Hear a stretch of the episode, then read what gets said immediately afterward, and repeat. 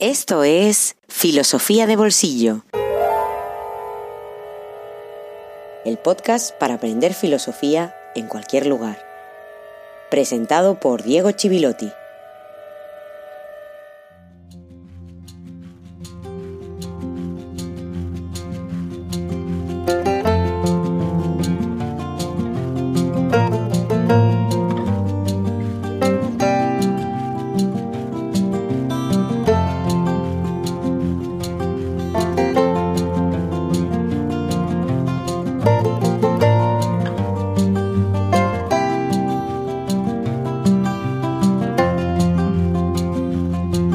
Buenas tardes, buenas noches y feliz jueves filosófico número 98.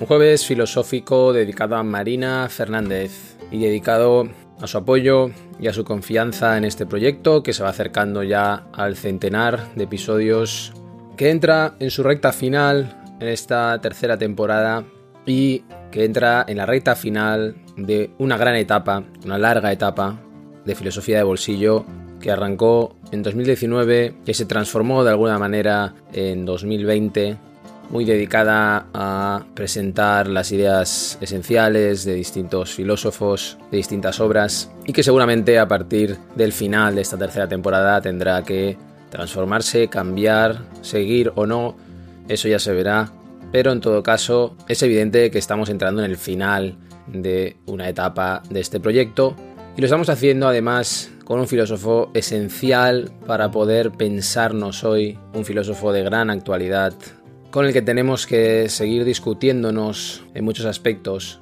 y que nos sirve para reconstruir o construir mucho del sentido que le tenemos que seguir dando a nuestros problemas, a nuestras preocupaciones, a nuestros sueños. Así que como estamos cerrando etapas y tenemos mucho trabajo por delante, vamos a ponernos manos a la obra enseguida.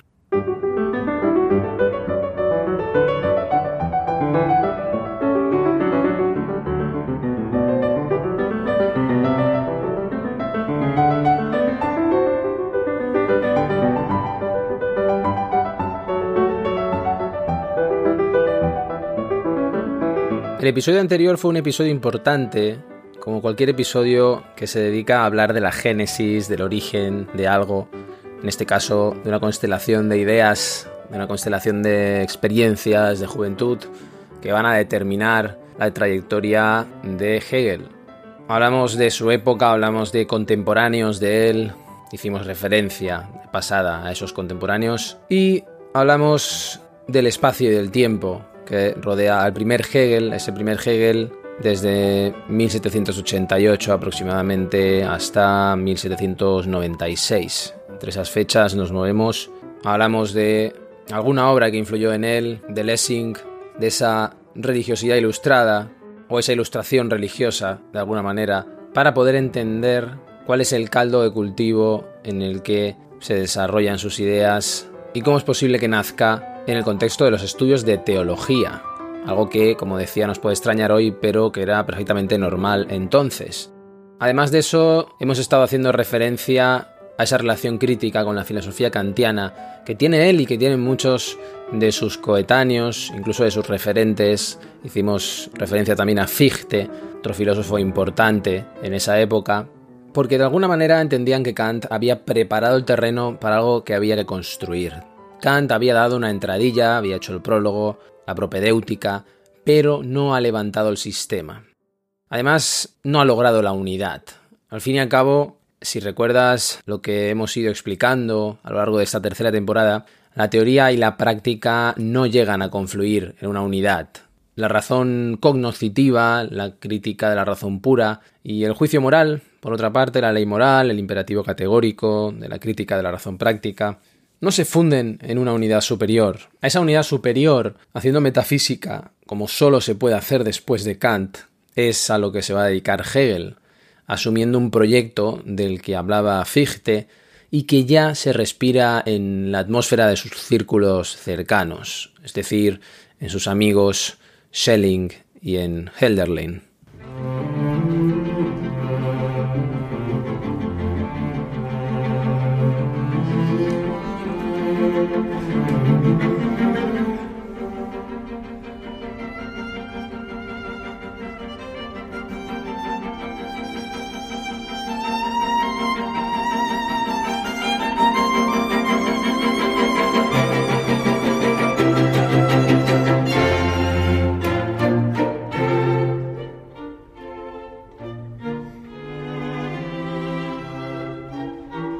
Será ya en 1788 cuando finalizará Hegel sus estudios secundarios y entonces se inscribe en el Seminario de Teología Protestante de Tübingen. Ahí es donde se hace amigo de Schelling y de Helderlin, a donde se traslada desde Stuttgart, como decía, su ciudad natal.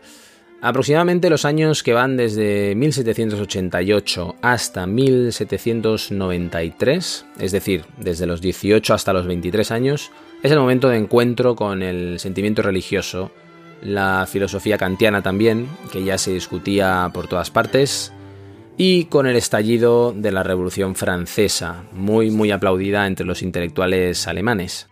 La universidad entonces estaba en crisis, como ahora, cuando despuntan las academias y el conocimiento que se comparte en otros espacios fuera. Y está en crisis, entonces, quizá como ahora también, por corrupción, por nepotismo, por devaluación de los estudios, pero también por currículums eh, obsoletos, muy determinados por el peso de los estudios teológicos.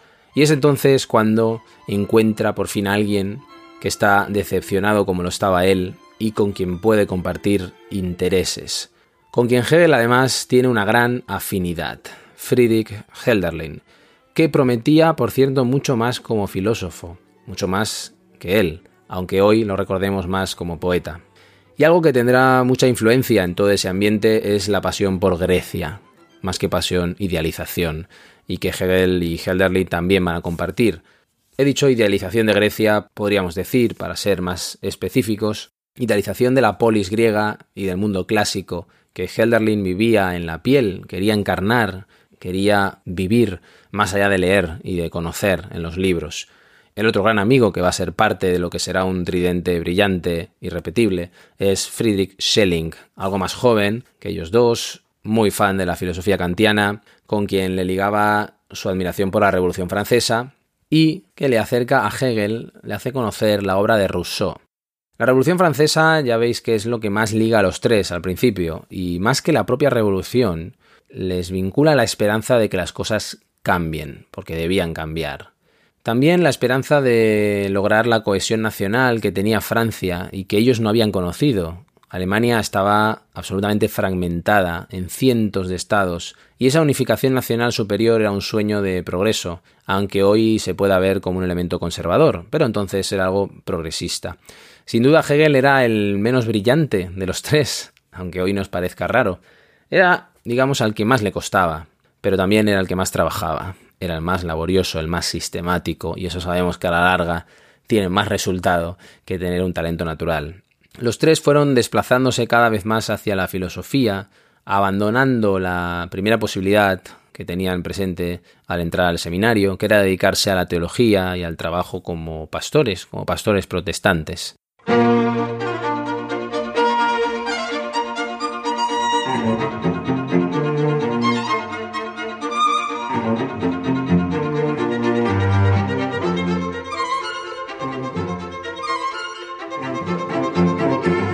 ¿Por qué se ha tardado tanto en revalorar la dignidad humana, en reconocer su capacidad de libertad, que le sitúa en un orden de igualdad con todos los espíritus? En mi opinión, no hay mejor signo de nuestro tiempo que este de que la humanidad se presente como tan digna de respeto en sí misma. Es una prueba de que desaparece el nimbo de las cabezas de los opresores y dioses de esta tierra. Los filósofos demuestran esa dignidad, los pueblos llegarán a sentirla, y en vez de exigir sus derechos pisoteados, se los volverán a tomar por sí mismos. Religión y política han obrado de común acuerdo. Aquella ha enseñado lo que quería el despotismo, el desprecio del género humano y su incapacidad para nada bueno de ser algo por sí mismo. Con la difusión de las ideas sobre cómo deben ser las cosas, desaparecerá la indolencia con que la gente pasiva lo toma siempre todo como es. Tengo la intención de estudiar en verano la doctrina de la ciencia de Fichte. Entonces tendré también más tiempo de desarrollar algunas ideas a las que estoy dando vueltas hace tiempo, aunque para ello me haría mucha falta poder disponer de una biblioteca. Las horas de Schiller, los dos primeros números, me han deparado un gran placer. El ensayo sobre la educación estética del género humano es una obra maestra. Niethammer anunciaba para primeros de año una revista filosófica. ¿Qué ha sido de ella? Helderlin me escribe de llena a menudo. está muy entusiasmado con Fichte, al que atribuye grandes proyectos. A Kant le tiene que llenar de felicidad el poder apreciar ya los frutos de su trabajo entre tan dignos sucesores. La cosecha será alguna vez maravillosa. Carta de Hegel a Schelling, Berna, 16 de abril de 1795.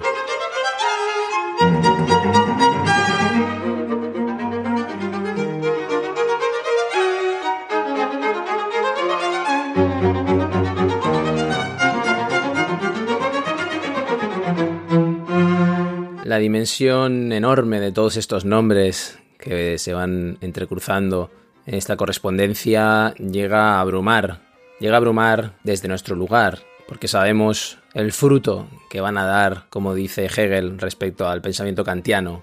Van a compartir muchas cosas, como se puede leer en esas cartas, pero también van a tener muchas diferencias entre ellos en ese desplazamiento desde la teología a la filosofía, unas diferencias que nos permiten entender mejor el pensamiento hegeliano y su lugar en el idealismo alemán. Hemos visto que Schelling, que ha leído más a Spinoza que a Fichte, por cierto, creía que había que superar el dios personal del cristianismo, ese deus ex machina que interviene en el mundo, y Hegel no lo ve claro.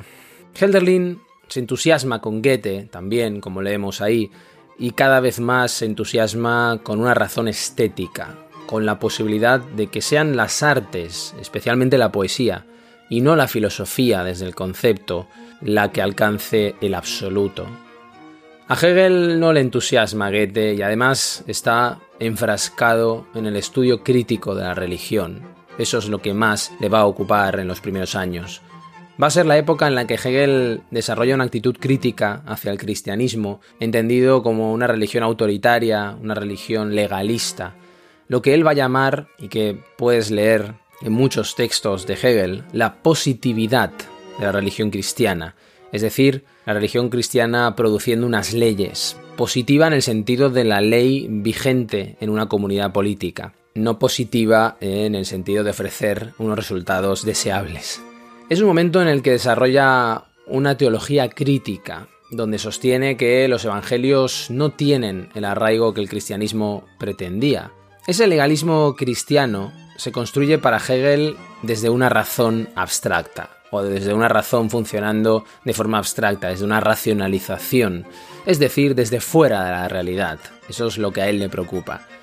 Desde un cierto antisemitismo, vamos a decir, que no era exclusivo de él, por cierto, sino de todo el contexto, afirma que todo lo que tenía de malo el judaísmo pasó a la Iglesia cristiana en forma de principios políticos, dogmáticos y autoritarios, de tal manera que la polémica de Jesús con los judíos debía ser la negación de ese legalismo, y finalmente fue lo contrario, a pesar de lo que prometía. Es decir, Jesús no hizo lo que logró Sócrates, que no hizo polémica religiosa en ese enfrentamiento que lo llevó a la condena por impiedad, porque eso conduciría a otra religión positiva y legalista, alternativa, pero también positiva y legalista. Lo que surgió frente a la corrupción en el caso de Sócrates no fue una secta religiosa, sino una secta filosófica, que operaba a partir del esfuerzo interior del pensamiento y no a partir de un dogmatismo autoritario que había que obedecer.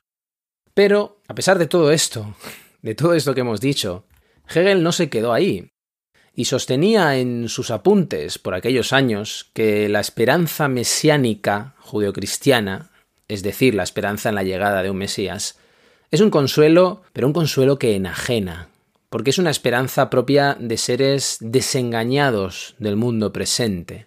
Es el consuelo de la fe en un juicio futuro, donde los adversarios opresores serán condenados, pero es un consuelo que hace olvidar el mundo actual y lo peor de todo, hace olvidar la exigencia de transformar el mundo mediante una actividad a la que nos dediquemos desde dentro de ese mundo, es decir, desde la política.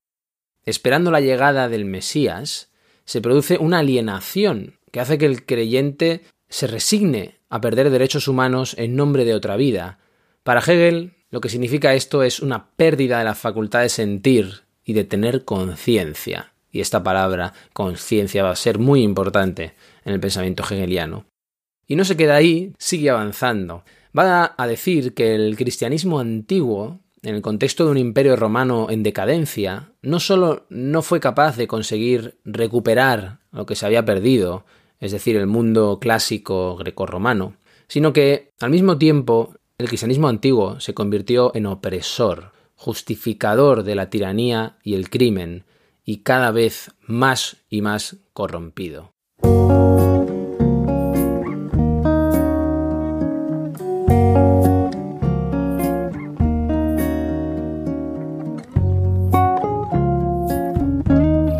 Un libro en el bolsillo.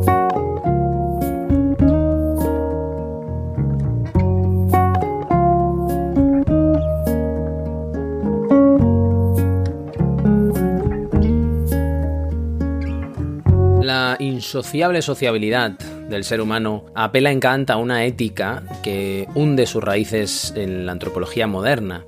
Desde esa perspectiva, pensar la soledad implica afrontar las grandes cuestiones éticas de la modernidad, aunque todo ello tenga a la vez, por supuesto, derivaciones políticas, sociológicas, psicológicas. Eso es lo que estudia este reciente volumen colectivo titulado Soledades, una cartografía para nuestro tiempo, editado por Plaza y Valdés a cargo de dos especialistas en ética aplicada del CSIC, del Consejo Superior de Investigaciones Científicas, profesores en la Universidad del País Vasco, Melania Moscoso y Chechu Ausin. Se propone analizar el fenómeno de la soledad desde tres ejes enfocados en la actualidad, el auge del individualismo, la crisis de los cuidados en una desigualdad y precariedad creciente y la ambivalente relación con las tecnologías digitales. Como cualquier volumen colectivo, se trata de una colección de estudios muy heterogéneos entre sí, 11 estudios en concreto, diferentes por enfoque, estilo y alcance. En primer lugar, una introducción que pone las cartas sobre la mesa, haciendo referencia a la búsqueda de una visión poliédrica de la soledad, sirviéndose para esto, además de la filosofía, de la antropología, la bioética, la literatura, y resumiendo los aspectos cuantitativos y cualitativos que se estudian a lo largo del volumen. Tras un segundo capítulo, titulado Fundamentos epistémicos y éticos del concepto de soledad, centrado en el análisis del lenguaje, el tercero de los capítulos se apoya en la sociología de Emil Durkheim para poner el enfoque en la soledad como pérdida y como carencia en la tensión propia de la modernidad entre individuo y sociedad. Le sigue un largo cuarto capítulo que pone el foco en el concepto de cuidado desde la perspectiva de género y un quinto que analiza la percepción de la soledad en culturas individualistas y culturas colectivistas desde la perspectiva de los estudios transculturales. Elaborado más desde lo cuantitativo, el sexto estudio desarrolla una reflexión bioética y política sobre el impacto de la soledad en la salud, analizando factores determinantes del contexto sociopolítico. Lo acompaña muy bien el séptimo, dedicado especialmente al fenómeno en las ciudades y a las lógicas políticas y económicas de gestión del espacio, y el octavo, que estudia su proyección en los espacios virtuales y en la interacción que tenemos en las redes sociales. Finalmente, el noveno capítulo se sirve de la privación social forzosa aplicada en la psiquiatría infantojuvenil desde el concepto de contención física para hablar de la soledad forzosa, mientras el décimo estudio analiza cómo afecta la soledad a las personas con discapacidad. El último episodio se distingue de todos los demás, proponiendo con inteligencia elementos de análisis desde la ficción y la teoría narrativa valiéndose de la creación de sentido que ha llevado a cabo el cine y la literatura cuando ha tratado la soledad. En suma, como puedes ver, un volumen con una gran orientación práctica, alimentada por distintas disciplinas, alimentada por los trabajos de campo, pero con un enorme potencial para nutrir la reflexión ética y filosófica que nos interesa en este podcast frente a un fenómeno cada vez lamentablemente más extendido.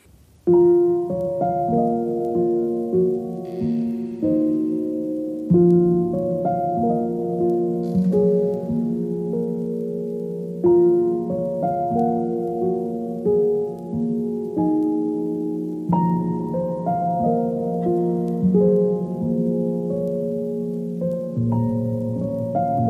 deseo de pertenencia a un colectivo es tan viejo como la propia humanidad.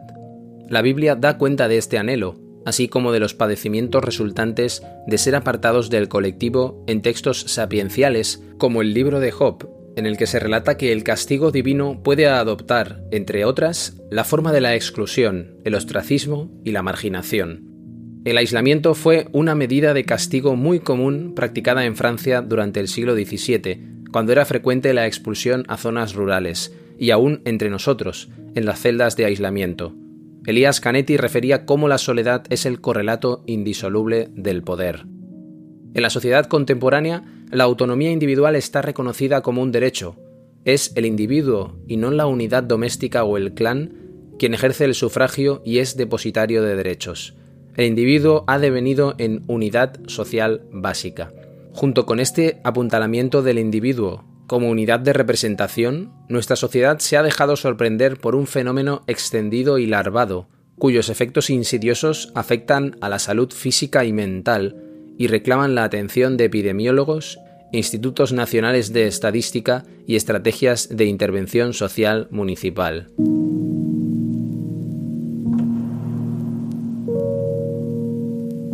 Melania Moscoso Soledades, una cartografía para nuestro tiempo. Editorial Plaza y Valdés.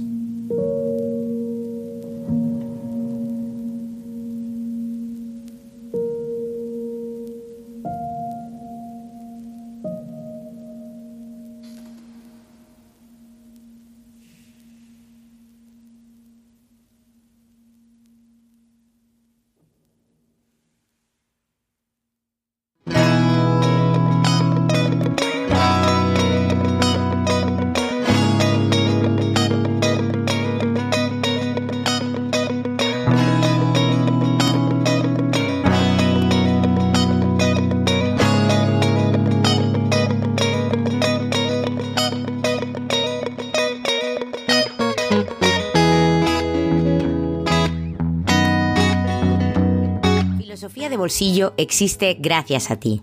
Hazte mecenas y accede a todos los contenidos en patreon.com barra filosofía de bolsillo.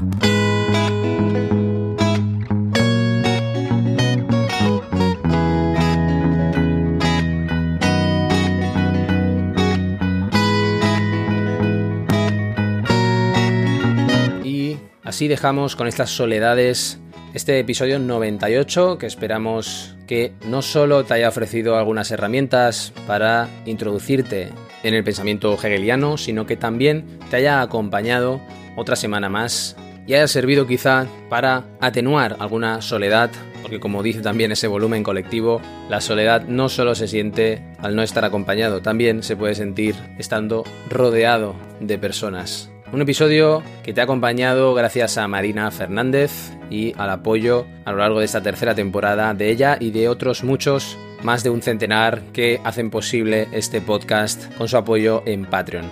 Muchas gracias a todos, gracias por vuestro entusiasmo y fidelidad. Espero que esta recta final de tercera temporada sirva para devolver esa confianza y ese apoyo con este intenso paseo por el pensamiento hegeliano. Me despido deseando reencontrarte como siempre, como cada semana, aquí en Filosofía de Bolsillo. Que sea hasta muy pronto.